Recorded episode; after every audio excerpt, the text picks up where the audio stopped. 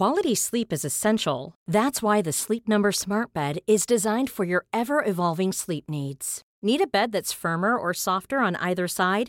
Helps you sleep at a comfortable temperature? Sleep Number Smart Beds let you individualize your comfort so you sleep better together. JD Power ranks Sleep Number number 1 in customer satisfaction with mattresses purchased in-store. And now save 40% on the Sleep Number limited edition Smart Bed for a limited time. For JD Power 2023 award information, visit jdpower.com/awards. Only at Sleep Number stores or sleepnumber.com.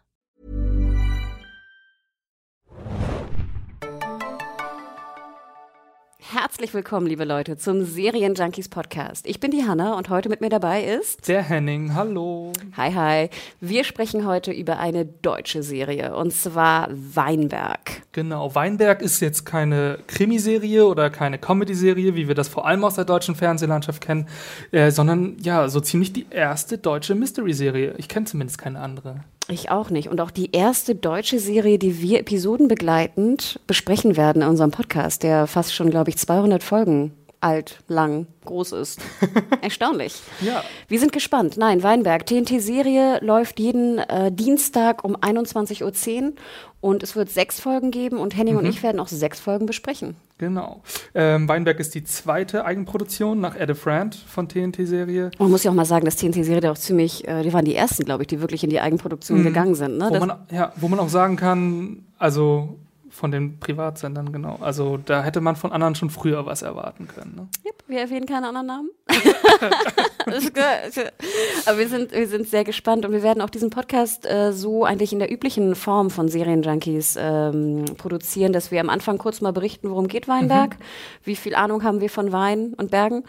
Und nachher wird es einen Spoiler-Teil geben für die Leute, die den Piloten schon gesehen haben, wo dann auch die Leute, die ihn noch sehen werden heute Abend, ähm, einfach abschalten können und nachher dann nochmal die Folge einfach schauen können. Genau. Und wenn ihr sie nicht geguckt habt, am besten bis zum Spoilerteil stoppen, dann gucken und dann wieder rein und in den Spoilerteil. Und dann uns schreiben auf podcast.serienjunkies.de. Genau.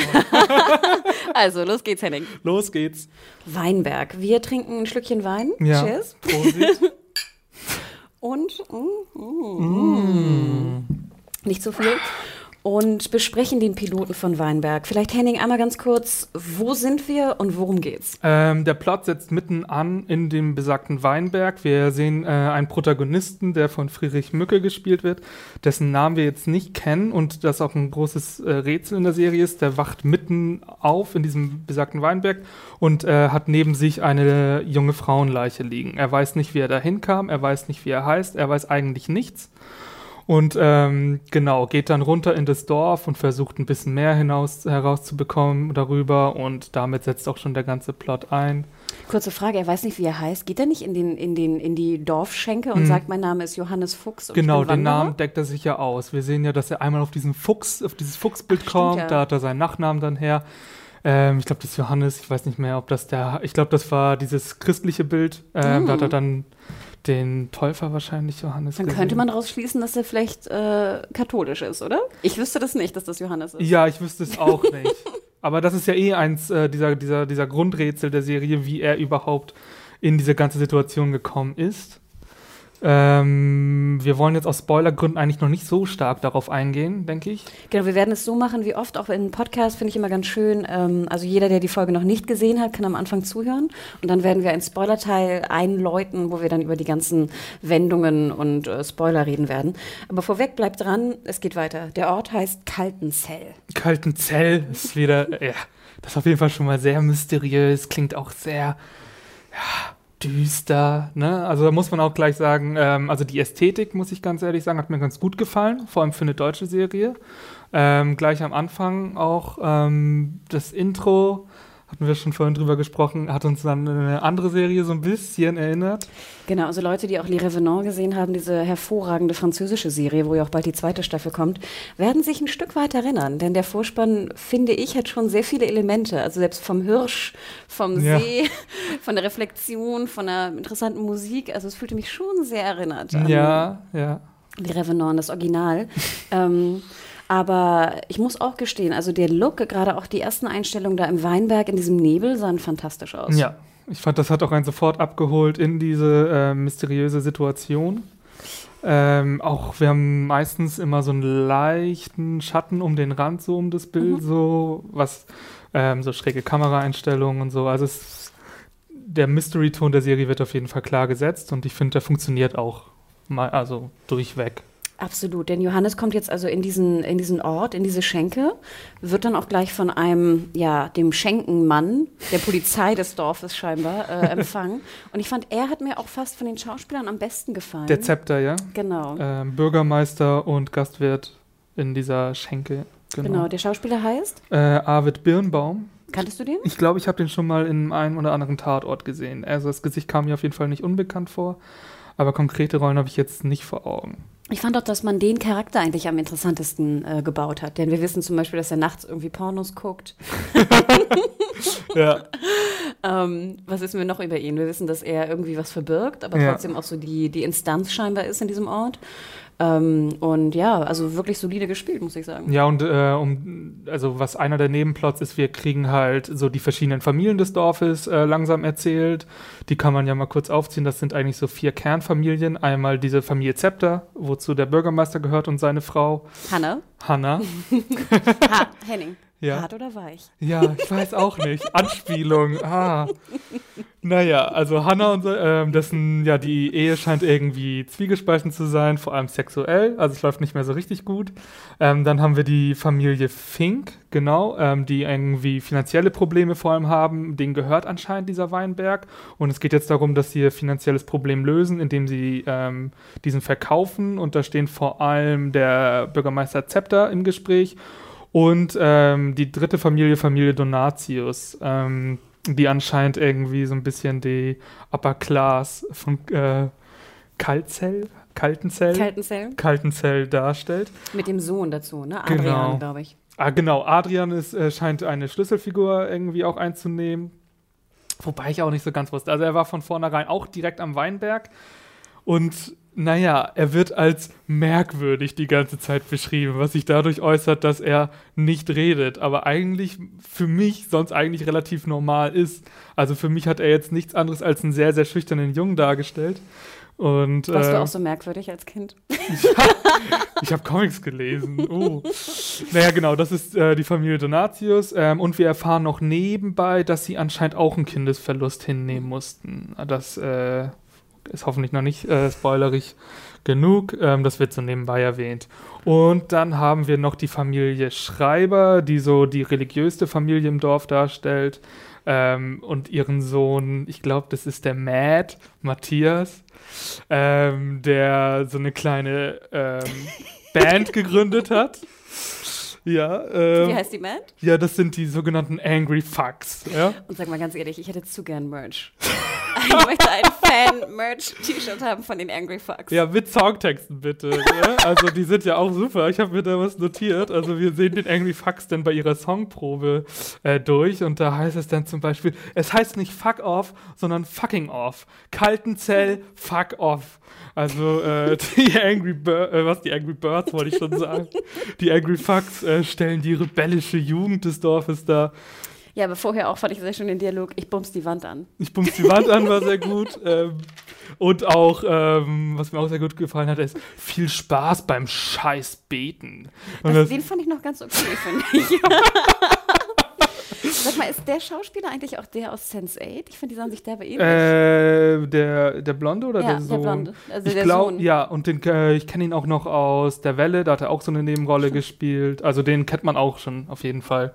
Ist einer der bekannteren Gesichter. Ja, also das ist so eine der nächsten Gruppierungen, diese wütende Jugend, die irgendwie halt alles so ein bisschen ähm, in sich birgt, was da so dazugehört. Rebellentum, ein bisschen Gothic-Look, äh, eine Screamo-Band, deren Texte man nicht versteht und immer besoffen. Naja, also das also da muss man gleich sagen, also ich fand, das gehör gehörte so zu den stärksten Klischees im äh, Pilot Review. Ja, ich fragte mich, ob das so ein bisschen den Humor reinbringen sollte.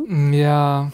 Ich wusste nicht genau, aber witzig war es auf jeden Fall. Es ist übelst überzeichnet auf jeden Fall. Ähm, ich denke schon, natürlich soll das ein bisschen Humor reinbringen, aber ich fand zum Beispiel auch, es dient natürlich auch irgendwie dazu, dass jetzt zum Beispiel diese ähm, Familie, wie hieß sie nochmal, Schreiber? Schreiber halt noch katholischer dasteht. Ne? Wenn die am, am, am, Küchentisch sitzen und ihn dann auch noch betend verabschieden und ihn auch ganz bierernst sagen, dass er jetzt in die Hölle kommt, ne, dann ist es, dient es auch irgendwie dazu da. Und ich weiß auch nicht genau, was, also wir haben, was diese Überzeichnung, wohin die jetzt genau gehen soll. Ich fand ja auch interessant, dass in diesem kleinen Ort auch ein asiatischer Priester irgendwie äh, tätig ist. Ja, das fand ich auch interessant. Ähm, ich kannte das schon so ein bisschen aus Braunschlag, der österreichischen Serie. Da Oh. hatten wir einen, ähm, einen ähm, jetzt muss ich aufpassen, also einen dunkelhäutigen Pfarrer. Ja, ich fand jetzt aber, ehrlich gesagt, wusste ich auch noch nicht, was ich davon zu halten habe. Er sitzt ja auch im Beichtstuhl mit seinem Handy, damit er sich manche Sachen übersetzen kann. Also seine Sprachkenntnisse, er kommt ja aus Vietnam. Wo ich mich auch fragte, gibt es so viele Katholiken in Vietnam? Ich weiß es nicht. Ich, also die Frage wäre dann ja irgendwie, ob das irgendwie so eine Missionarsgeschichte ist. Deshalb kam, gibt es ja so viele dunkelhäutige Christliche, weil man ja da weiß, dass in äh, Afrika auch viel Missionarsarbeit betrieben wird. Aber ich weiß jetzt in Vietnam.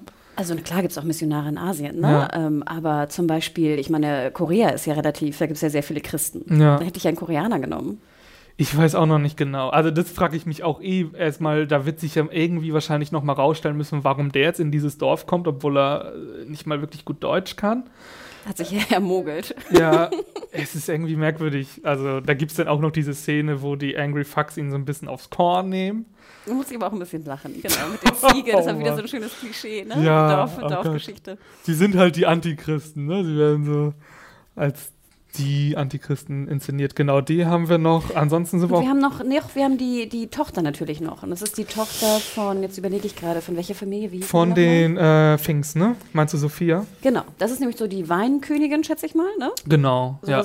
bei, kommst du vom Land oder von einer Stadt? Ja, ich komme eigentlich eher vom Land. Bei uns gab es aber in Husum die Kokosblütenkönigin. Ah, okay. Weil äh, der Husumer ähm, Stadtpark vor allem für seine schöne äh, Kokosblüte immer im ich Frühjahr bekannt Okay. ist, wo der ganze Stadtpark damit voll ist und da wird jedes Jahr die Kokosblütenkönigin gewählt. Sowas gibt es ja aber auch überall. Es gibt ja auch die Spargelkönigin oder weiß ich die nicht. Kartoffelkönigin. Die Kartoffelkönigin gibt es, glaube ich, auch. Es gibt, glaube ich, auch die Gurkenkönigin, vielleicht im Osten oder so. Es gibt alles.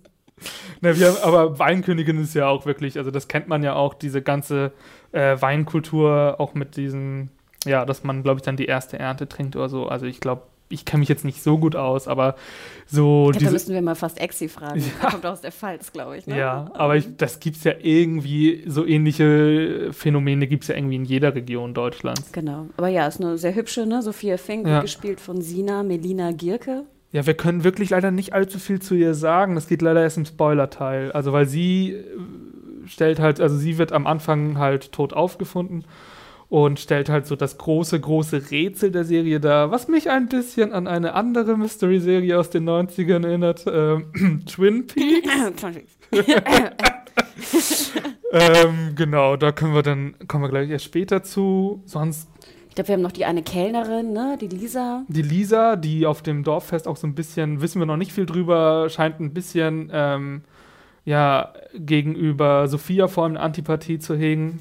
Warum auch immer, da wird sich wahrscheinlich noch was rausstellen. Ich muss aber auch sagen, dass das Dorf mir vom Look her super gut gefallen hat. Ja. Also wir hatten da so ein, ich glaube, die Psychologin wohnt in so einer krassen Villa. Mhm. Ähm, wir hatten auch das Dorffest, wo die, die Weinkönigin äh, dann irgendwie ihre, ihre Rede da hält oder was auch immer sie da genau tut. Sah super cool aus. Auch ähm, von der, von, ich weiß nicht, ob es ein echtes war oder ob es gefaked war, ähm, von den Tischen her, von, von dem Look und Feel. Also da war ich echt begeistert. Die Locations waren. Ich Bombe. glaube, dass die echt sind. Also ich könnte mir gut vorstellen, dass es On-Set-Drehs sind. Vor allem auf dem Dorf ist es ja, könnt, also gehe ich jetzt einfach mal von aus. Wir haben ja in Deutschland jetzt gar nicht so viele ähm, große, äh, nicht wie in Hollywood jetzt, dass sämtliche Set-Piece irgendwie von einem Greenscreen nochmal extra aufgebaut wird. Wir haben ja viel On-Set. Also, Und wir haben die meisten Sets, sind ja sowieso Zweiter Weltkriegssets. ja, ja, ja, diese, genau. diese Berliner Straße, die man immer wieder sieht. Ja, Also, natürlich. Ne? Das stimmt. Also deshalb könnte ich mir da vorstellen, vor allem wenn man schon so, so, so einen Raum eines Dorfes hat, sollte es da eigentlich keine Probleme geben. Ich hatte auch gelesen hier in so einer Pressemeldung, Dreharbeiten fanden im Winter 2014, 2015 in Mai-Shows an der A, sowie an verschiedenen Orten in Nordrhein-Westfalen stand. Ah ja, okay. Dann Also kann man haben also davon ausgehen. Ja, aber es sah wirklich Bombe aus und auch da alle Sets. Ich hatte nicht ein Set, wo ich dachte, das sieht nicht realistisch aus. Ja, das Und stimmt. ich fand auch so von der Beleuchtung her war es auch super gemacht. Ja. Also vom Product Value, glaube ich, heißt das schöne englische Wort, äh, Bombe. Ja, ich Würde fand, ja, vor allem wenn sich die Nebelschwaden so durch die äh, Weinberge Mm. ziehen. Die Fand Reben, ich- sind das die- Reben? Von sowas leider auch gar keine Ahnung. da müssten sich andere mal außer äh, sich äh, mal was sagen, ob das auch hinhaut, da so Stimmt. Weinexperten. Ähm, ja. Wie fandst du den Soundtrack? Ja, da muss ich sagen, da bin ich ja immer so ein bisschen kritisch. Ich bin, ich finde es immer sehr, sehr schade, wenn Soundtracks ähm, gewöhnlich ist vielleicht das falsche Wort, aber erwartungsmäßig so sind, wie man denkt, dass sie sind. Mhm.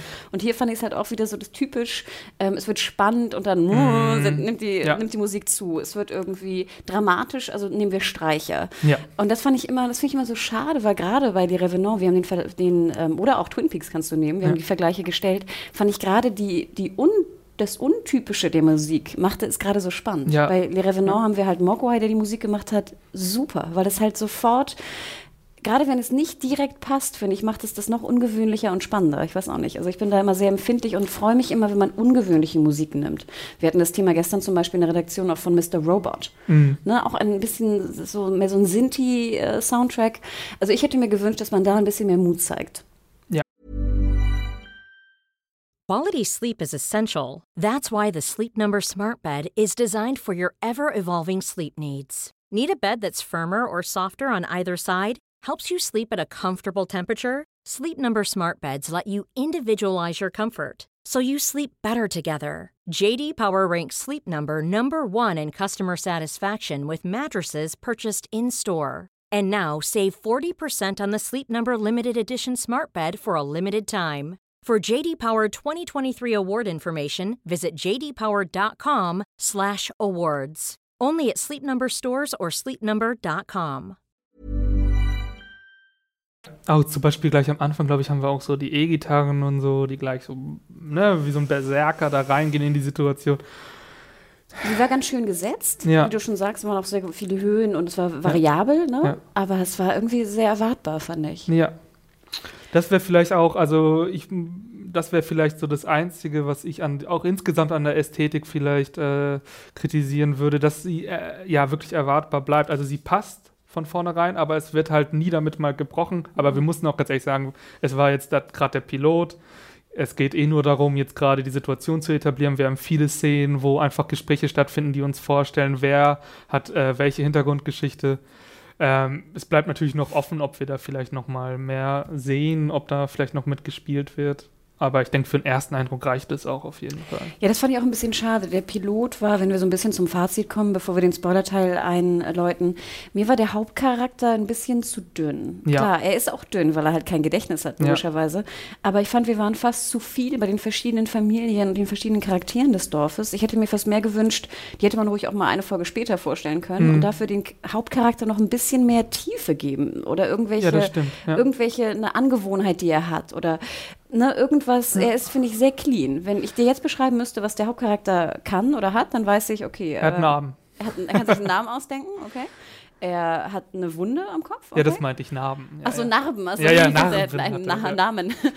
ähm, er hatte Sex in der Nacht, wo er scheinbar auch Spaß dran hatte. Oder wohl auch nicht. Ja. mm. Mhm. Ähm, und mehr weiß ich nicht. Ich kann Ja. dir nicht sagen, ich, mehr kann ich dir nicht sagen. Das ist ein ganz hübscher, ja, okay. Ähm, Ja. Insgesamt hat er auch gar nicht so viel Screentime, wenn man überlegt, das ist 50 Minuten. Kam mir zumindest so vor. Gefühlte Screentime war auf jeden Fall nicht viel. Stimmt. Und du hast auch recht, ich mag es eigentlich auch lieber, wenn mir die einzelnen Charaktere im Laufe der Staffel eigentlich eingeführt werden. Und hier hatte man ähm, das Gefühl auch insgesamt auch, ja, jetzt muss der, das ganze Dorf kurz vorgestellt werden, damit sich die sämtlichen Plots entwickeln könnten. Finde ich jetzt auch nicht schlimm, kann, auch, kann man auch so machen. Aber rückbezogen auf den Hauptcharakter stimmt, fehlt uns da ein bisschen was. Aber das ist ja auch eins der großen Rätsel. Was ich noch sehr schön fand, ich glaube, Sie haben wir noch nicht erwähnt, das ist, glaube ich, Gudrun Landgräbe als Psychologin. Genau, Ne? als Dr. Wiedler oder so. Wieland, genau. Wieland. Und da muss ich ganz ehrlich sagen, die Szene fand ich die schönste mit Abstand. Ich fand, Ja. die war wunderschön gedreht. Ich finde auch Gudrun Landgräbes Augen, ne? dieses Blau strahlt dann ja einen völlig, äh, ne? macht einen fast benebelt. Ich war auch ungefähr in der, in der Psychotherapie. Ja. Und sie hatte, was ich auch sehr schön fand, was mir auch generell sehr gut gefiel, so ein wunderschönes schwarzes Cape an mit so einer Brosche. Ja. Also generell fand ich auch, die Ausstattung war super, die Kleidung war super. Also Ja. es gab auf jeden Fall Highlights. Ich war auf jeden Fall dran geblieben. Ähm, du hast ja auch die Review oder schreibst auch die Review für, für Serienjunkies.de, die ihr Genau, natürlich auch nachlesen könnt. Was war so dein Fazit? Ähm, dann müssen wir, glaube ich, langsam, also naja, grob, mein, mein Fazit war, dass mir leider so ein paar Überzeichnungen äh, negativ ins Gewicht fielen, vor allem die, wie wir gesagt haben, Angry die, Fucks? die Angry Fucks. fucking Fuck Fucks. Und ähm, dass mir das, und dass mir manchmal auch ganz ehrlich die Dialoge ein bisschen zu hölzern waren. Ähm, man hatte, ich weiß nicht, ob es daran liegt, dass das dass es am Drehbuch liegt oder ob ich hatte manchmal das Gefühl, dass ich jetzt nicht gerade wirklich einen Charakter, seine Emotionen ähm, sagen, sehe, sondern oder höre, sondern dem Drehbuch dabei zuschaue, wie es runtergelesen wird. Ich weiß nicht, das ist jetzt sehr hart, aber ich, Ich glaub, glaube. Wenn ja. ich da kurz eingrätschen darf, ich glaube, es kam auch dadurch, dass ja die meisten Charaktere auch nur so drei Sätze gesagt haben. Ja. Und dann wirkten diese drei einfach extrem Ja, einstudiert irgendwie so. Genau, aber wenn es dann manchmal so kryptische Sätze sind, wie du schon gesagt hast, hart oder weich. sie, sie hat, wer hat? Naja, sind so Sachen, wo ich manchmal sage, ja, das ist halt manchmal so ein bisschen, da, also auf Teufel komm raus, mysteriös. Stimmt.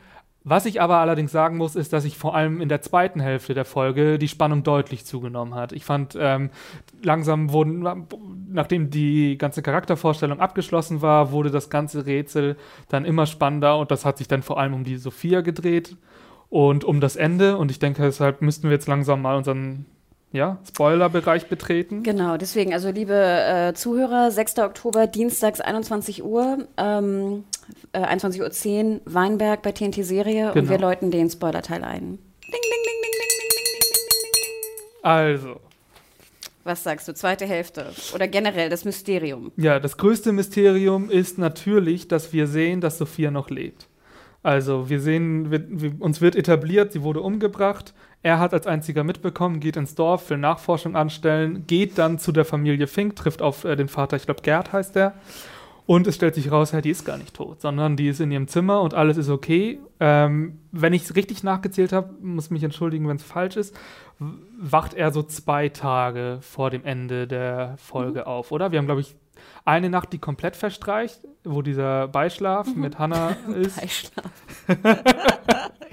Ja, Klingt auch sehr, sehr christlich. ich bin, äh, ja, ich werde der Familie äh, na, Schneider? Nee, Schna- äh, Schreiber? Schreib Schreiber. Schreiber oder wie sie heißt, hier gerecht, ja. Genau.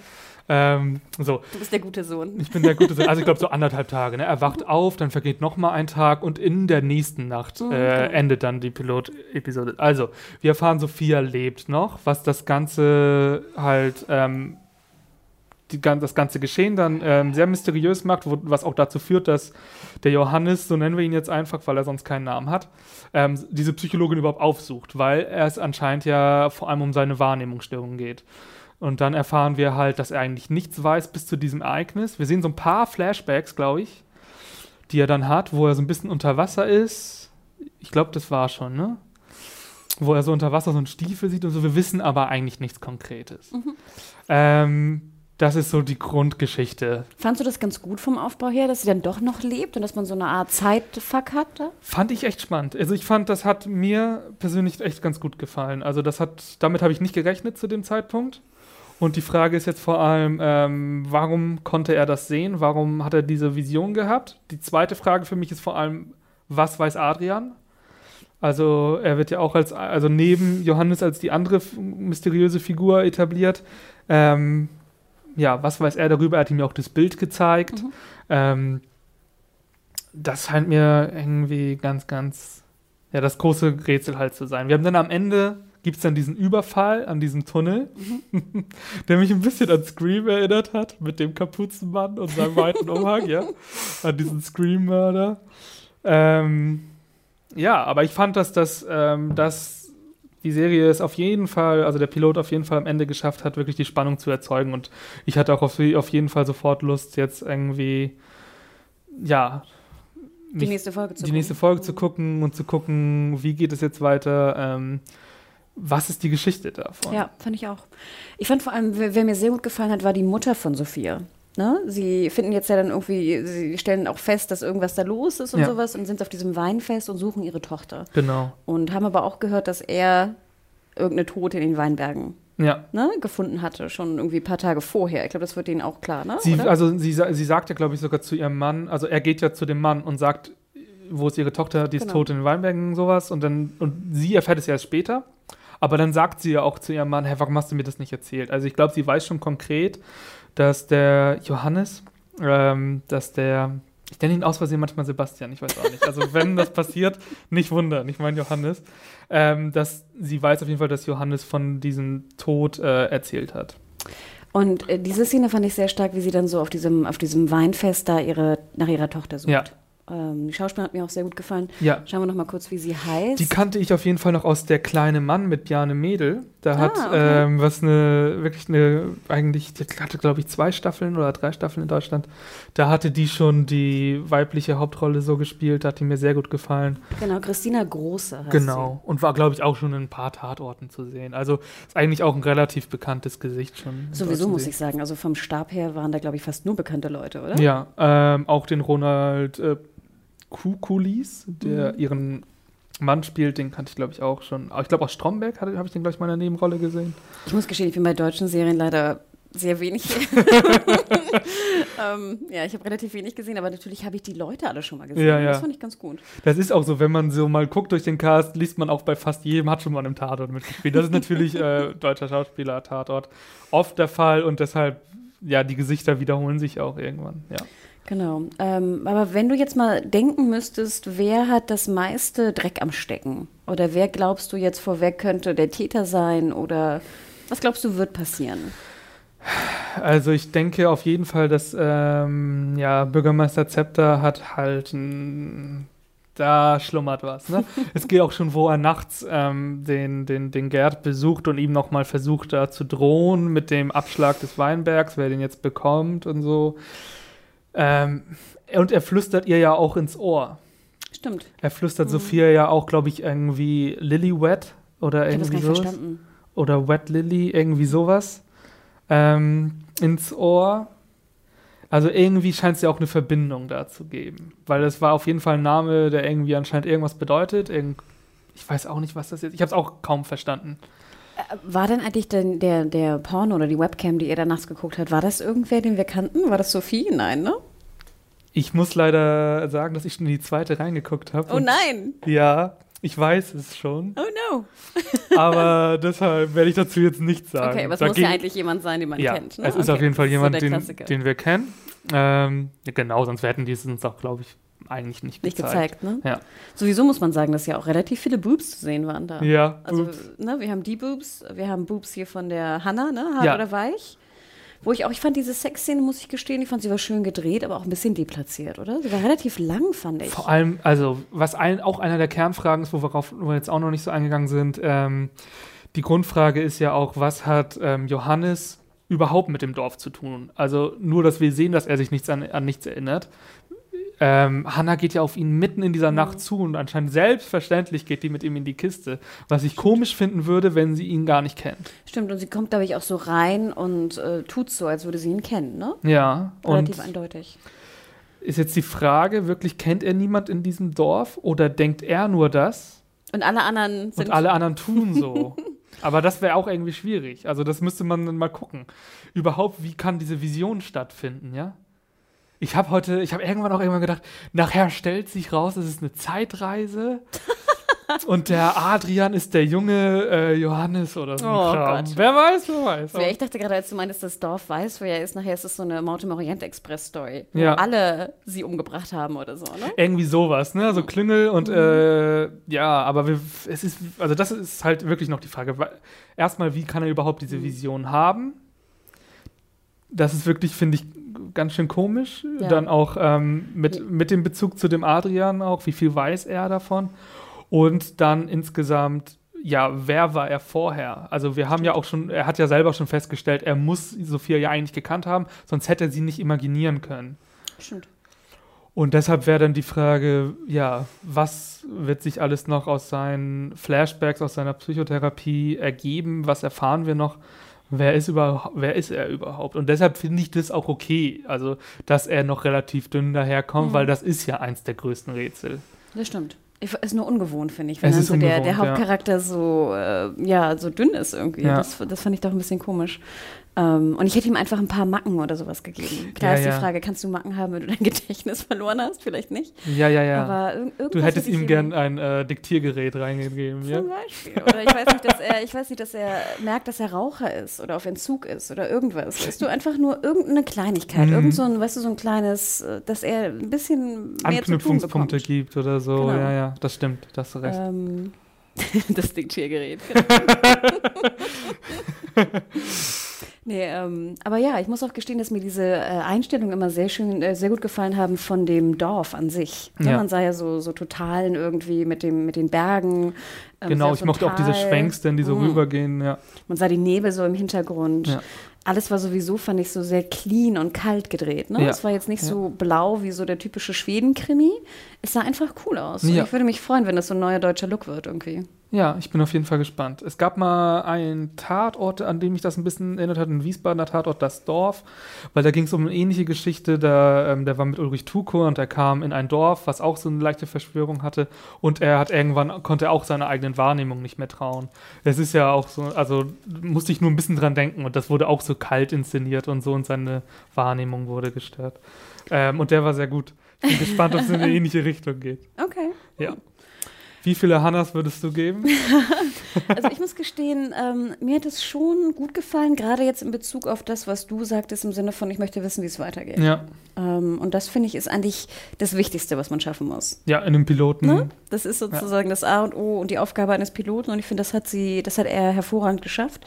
Und deswegen würde ich schon so dreieinhalb bis vier Sterne geben. Ja, ich habe äh, dreieinhalb Ah. Sterne auch gegeben. Also dreieinhalb Hennos und drei bis vier Hannas. Ja, liebe User, da müsst ihr mal schreiben, wie viel äh, Hennos, Hannas oder wie auch immer ihr es nennt, äh, ihr geben würdet und ob ihr dran bleibt und was euch besonders gut gefallen hat oder vielleicht was noch ausbaufähig ist. Genau. Und dann freuen wir uns. Ihr könnt uns äh, abonnieren und schreien. Also abonnieren könnt ihr uns generell natürlich bei, bei iTunes, ähm, auch bei, bei YouTube kann man uns abonnieren. Ähm, dort könnt ihr auch kommentieren. Ihr könnt uns auch schreiben an podcast.serienjunkies.de. Wir sind sehr, sehr gespannt und freuen uns auf eine, auf eine große Diskussion zu einer Genau. deutschen Serie. Denn ich glaube auch, wir werden weitermachen, oder? Ja, ich glaube Zweiter schon. Podcast? Zweite Folge? Wir sind dabei. Also schaltet wieder ein, genau am nächsten Donnerstag wieder. Wir versuchen den so gegen 22 Uhr rauszubringen, damit ihr direkt nach der Folge ähm, uns hören könnt. Und ähm, ich freue mich drauf, Henning. Ja, ich mich auch. Ja, dann ciao, ihr Lieben. Jo, ciao.